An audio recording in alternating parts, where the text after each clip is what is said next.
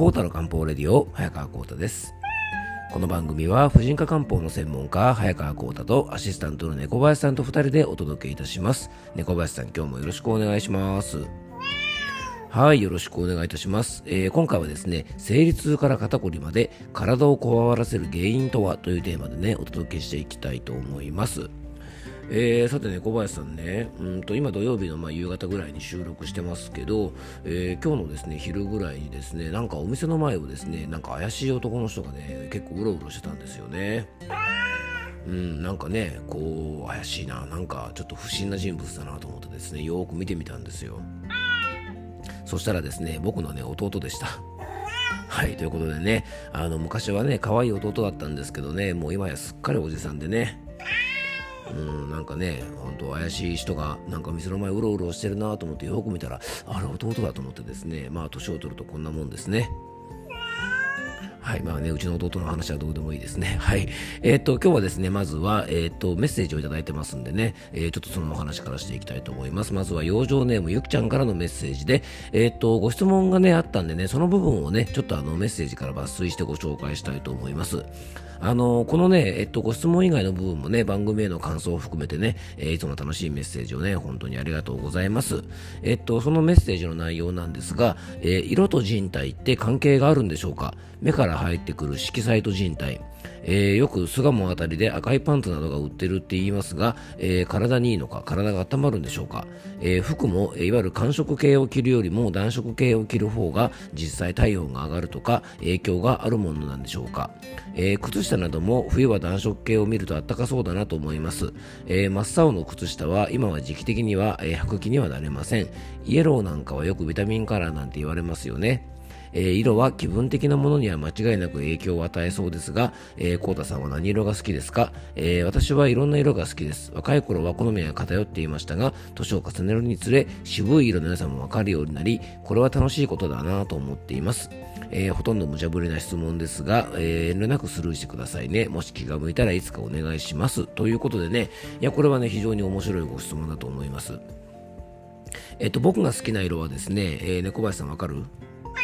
うん、そうそう。ね。あの、赤と黒ですね。いわゆるミッキーマウスカラーというやつですね。あの、本当にですね、普段は服はですね、えー、っと、私服は結構やっぱりまあ、黒、あでもまあスーツっぽいのを着るときはやっぱり黒系が多いですけど私服はですね結構あの普通に履いてるパンツとかはあのー、ちょっとなんていうのかなえっと、山吹色みたいなズボンも履いたりとか、えー、まあ、ピンクじゃないな、ピンクは履かないな、なんか林家パーコさんじゃないですからね、えー、なんだろう、ちょっとこうね、赤っぽいというか明るい色のズボンも履くし、茶色っぽいパンツも履くしですね、まあいろいろですね。で、上はですね、まあ、結構普通の服はいろいろ着ますね。特にあの、うん、私服に関しては、でもまあ色は赤とか黒が好きですね。うん。あの、Mac とかですね、iPad とかね、えっと、iPhone とかですね、基本的に赤ですね。赤と黒が好きです。はい。えーとですね、なんだっけな、何の話だっけな、ああ、そうですね。そうそう、服装とかですね、色はね、人体に本当にこれね、いろんな影響を与えるんですよね。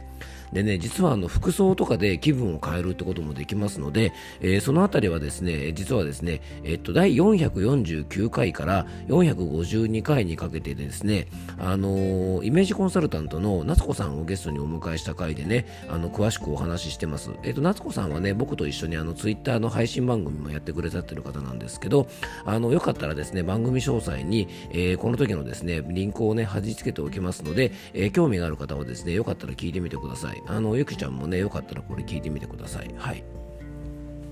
えーと、あとですね、先日ね、ご質問にお答えさせていただいた、養生ネームめぐちゃんからも、えーと、お返事をね、いただいております。えー、コータ先生、貴重なアドバイスありがとうございました。意識してお風呂にゆっくり入り、あったかい服装でリラックスして、散歩、昼寝を試したところ、えー、なんとその日に月経が起こり自分でもびっくりしました。冷えを感じやすく、普段から意識していたのですが、改めて体を温める大切さを知りました。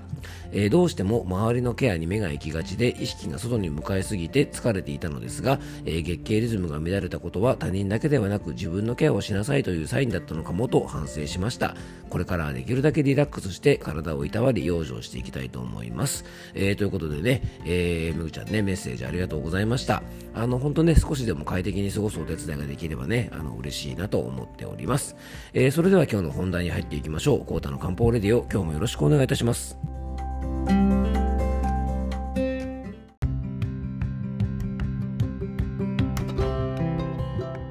はい、ということでね、今日の本題に入っていきたいと思いますが、まあ、猫林さんね、冒頭の僕の弟の話はいらなかったですね。ね、本当で、まあ、僕はですね、えっと、兄貴とですね、弟がいてですね、男の3人兄弟なんですが、あの、僕のね、上の兄貴とですね、下の弟はですね、未だにあの、ラグビーを現役でやっていてですね、あの、僕はもう引退してね、全然やってないんですけど、まあ、上も下もですね、筋肉番付みたいな兄弟でね、まあ、ほんと最悪ですね。はい、ということでね、まあ、うちの兄弟の話はどうでもいいんですけど、じゃあ本題に入っていきましょう。えー、っと、まだまだ寒い日が続いてですね、まあ、この時期になるといつも以上にね、あの、肩こりとかですね、まあ、首こりみたいなご相談も非常に多くて、ちょっと最近ね、筋肉のこわばりを感じてる方が多いなと思うので、まあ、今日はそんなお話をしていきたいと思います。でね、あの体がこわばるってね、まあ、一体どんな状態かというとですね、これね、辞書で調べると、まあ、こわばるってことはですね、えー、柔らかいものが硬くなるという意味がね、あるわけですね。で僕たちが結構身近に感じている不調はですね実はこのでこわばりが大きな原因になっているものが多いんですね。まあ、これね、言い出すときりがないんですが、例えばね、頭痛、肩こり、腰痛、胃痛、目の疲れ、えー、疲労、冷え症、えー、生理痛、生理不順、便秘下痢めまい、耳鳴りむくみ、各種関節症とかですね、まあ本当ね、言ったらきりがないほどたくさんあるんですが、まあ要するにですね、体のどこがこわばってるかで病名が変わるぐらいと言っても過言じゃないと思うんですね。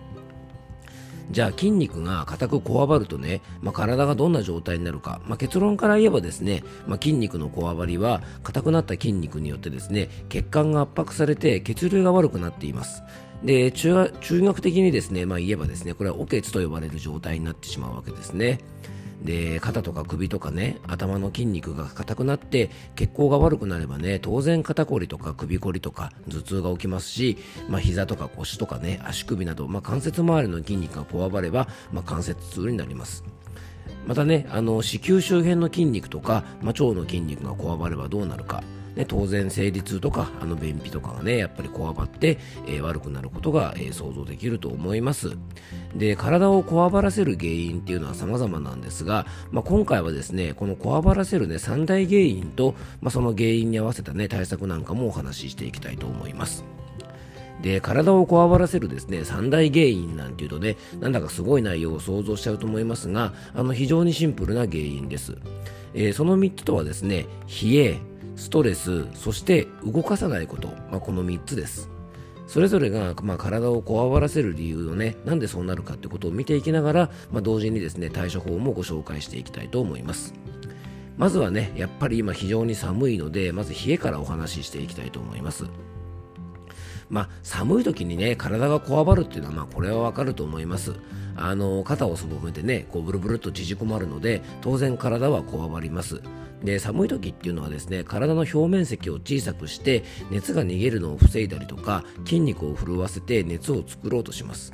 そのため結果的に筋肉が硬直して、まあ、体のいろんなところの筋肉がこわばっちゃうわけですね。で冬の寒い時期はもちろんなんですが、まあ、今はね夏も冷房とか冷たい飲食で、まあ、一年中冷えまくりのねあの時代と言えるかもしれません。あのあと季節の変わり目もね非常にあの激しいので今寒暖差が非常に激しいのであの意外とですね、えー、冬場の寒いから冷えるというよりも寒暖差によって冷えるような方も多いので、まあ、ある意味そういった意味ではね一年中注意が必要です。で、冷え症対策に関してはね、最近ちょっとお話ししたばっかなので、まあ、今回は活用し、割愛しますが、あの、ぜひですね、このね、えー、冷え対策、体をこわばらせる大きな原因なんで、まあ、気をつけていただきたいなと思います。で、2つ目がですね、体をこわばらせる原因はストレスです。はい。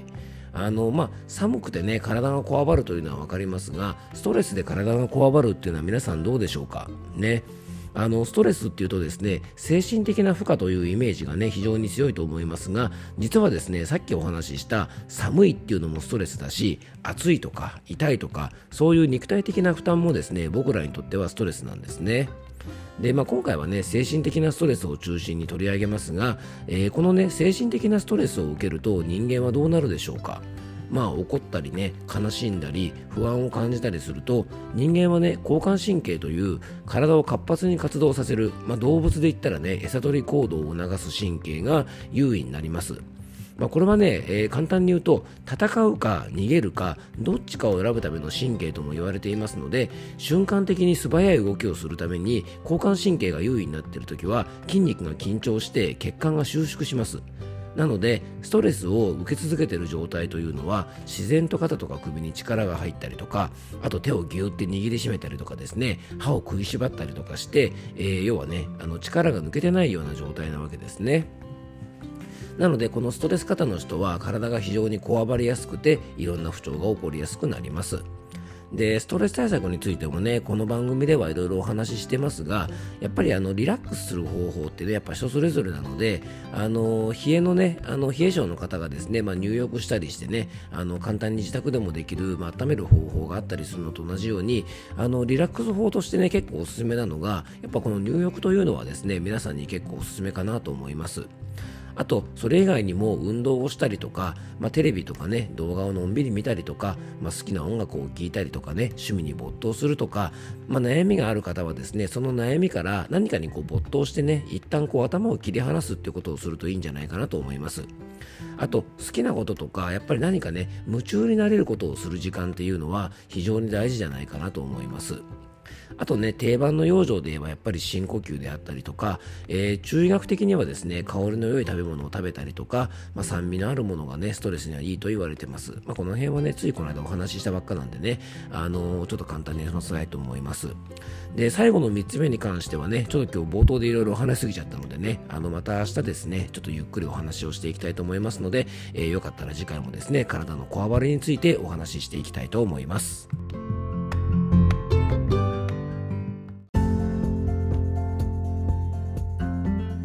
はい、今回もクロージングのお時間です。えっと、今日はですね、まあ、いろんなね、病気の原因となる体をこわばらせる原因のね、一つ目と二つ目についてお話ししました。まあ、冷え性とね、ストレスなんでね、まあ、この番組でも結構いろいろお話ししてる内容ですよね。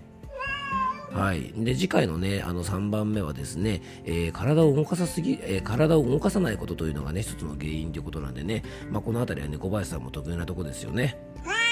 はいまあ、本当ね、体がこわばるとね、あの本当にいいことなんて何もないので、ぜひ皆さんもですね、猫のようにしなやかに生きていきたいもんですね。はい、ということでね、えー、次回も、えー、体のこわばりについてお話ししていきたいと思います、えー、今日も聞いていただきありがとうございます。どうぞ素敵な一日をお過ごしください。漢方専科サータ薬房の早川幸太でした。では、また明日。